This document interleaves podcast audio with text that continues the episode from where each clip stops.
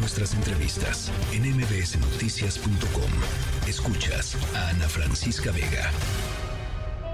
¿Cómo carajos? Finanzas personales con Adina Chelminsky.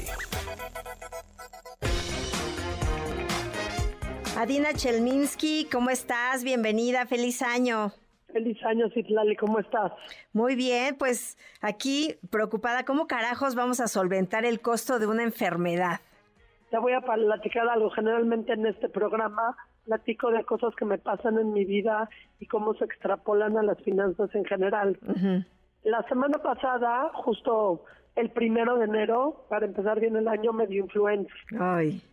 Y me descompuso por lo menos una semana, ¿ok?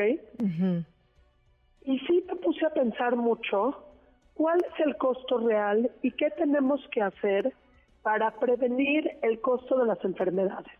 Prevenir la enfermedad, si me vacuné, si me debería haber vacunado, si no me voy a vacunar, eso es otro tema.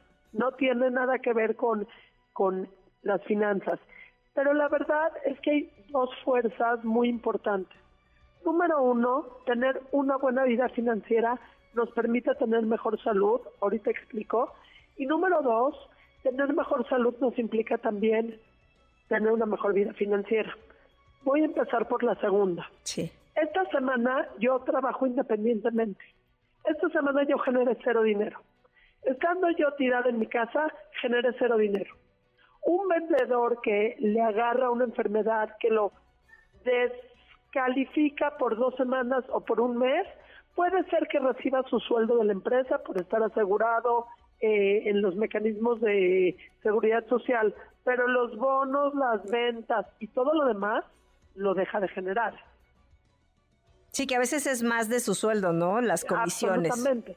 Entonces, el tener, y ahí vamos al círculo vicioso anterior. ¿Qué podemos hacer y qué tenemos que hacer para proteger con nuestras finanzas nuestra salud? Y creo que es un tema muy importante porque luego si nos enfermamos, la misma salud afecta a nuestras finanzas.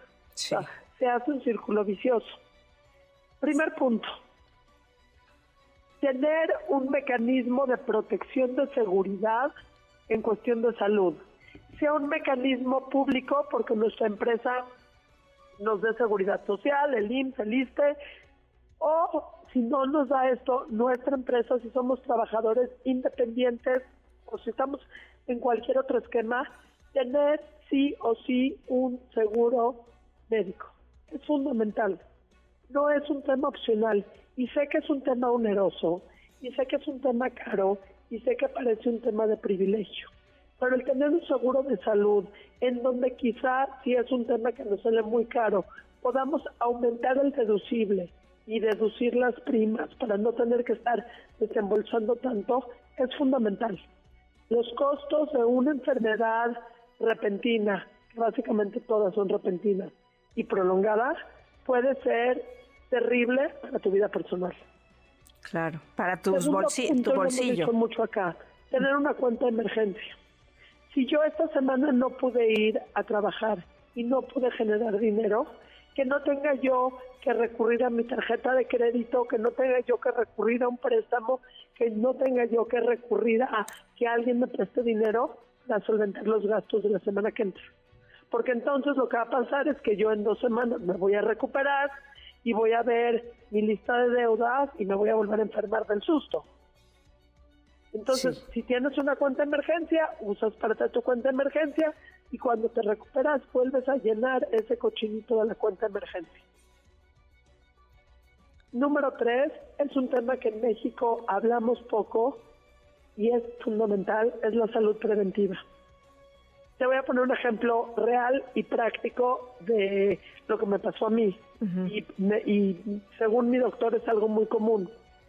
Yo ya estoy en una edad en donde ya me tengo que vacunar de influenza. Tengo 50 años y la influenza entre más grande eres, más te pega eh, y más te tienes que prevenir. Y hay una vacuna para, contra la influenza que si bien no le evita por completo, sí evita que se complique todos los años me llegan anuncios de vacúnate contra la influenza, vacúnate contra la influenza, vacúnate contra la influenza. Y todos los años he dicho, qué gasto tan innecesario.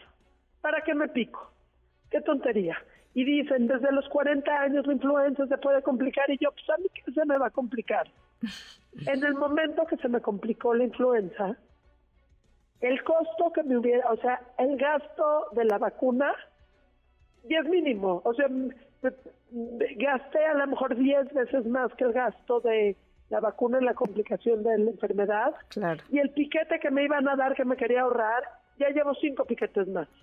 Sí, además pudiste haber ido al sistema de salud público sin pagar. Pero eh, es el sistema de salud público. Seamos sinceros, el sistema de salud público a veces está avasallado. Y me queda claro también que tenemos que escoger nuestras batallas, porque está el COVID y la influenza y no sé cuántas otras vacunas existen que son de cierta manera más opcionales cuando somos adultos. Pero tenemos que considerar la salud preventiva como una inversión importante, incluso si en los centros de salud están avasallados. Y a veces los centros de salud están avasallados y la verdad es que también nos da un poquito de flojera buscar un poquito más. Porque a lo mejor no es mi centro de salud, es otro centro de salud que sí me puede dar el servicio, etcétera, etcétera. Entonces, le tenemos que echar un poco más de ganitas a la salud preventiva como un mecanismo de protección a nuestra cartera. Claro. Y sobre todo porque pues al final una salud monitoreada es más es más difícil que se complique, ¿no? Absolutamente, absolutamente. Y si se complica, es más barato eh, es más barato resolverla. Bueno, pues ya está anotado. Eh, un seguro médico si no tienes alguna cobertura pública de salud. Y la cuenta de emergencia, ¿no, Alina? Absolutamente. Un seguro, una cuenta de emergencia, salud preventiva. Perfecto, pues te mandamos un abrazo y deseamos que te recuperes porque todavía te oyes un poquito mal de la garganta, pero todavía un poquito por ahí Pero te oyes bien. Un abrazo. Un abrazo. Feliz año. Muchísimas gracias a Alina Chelminsky.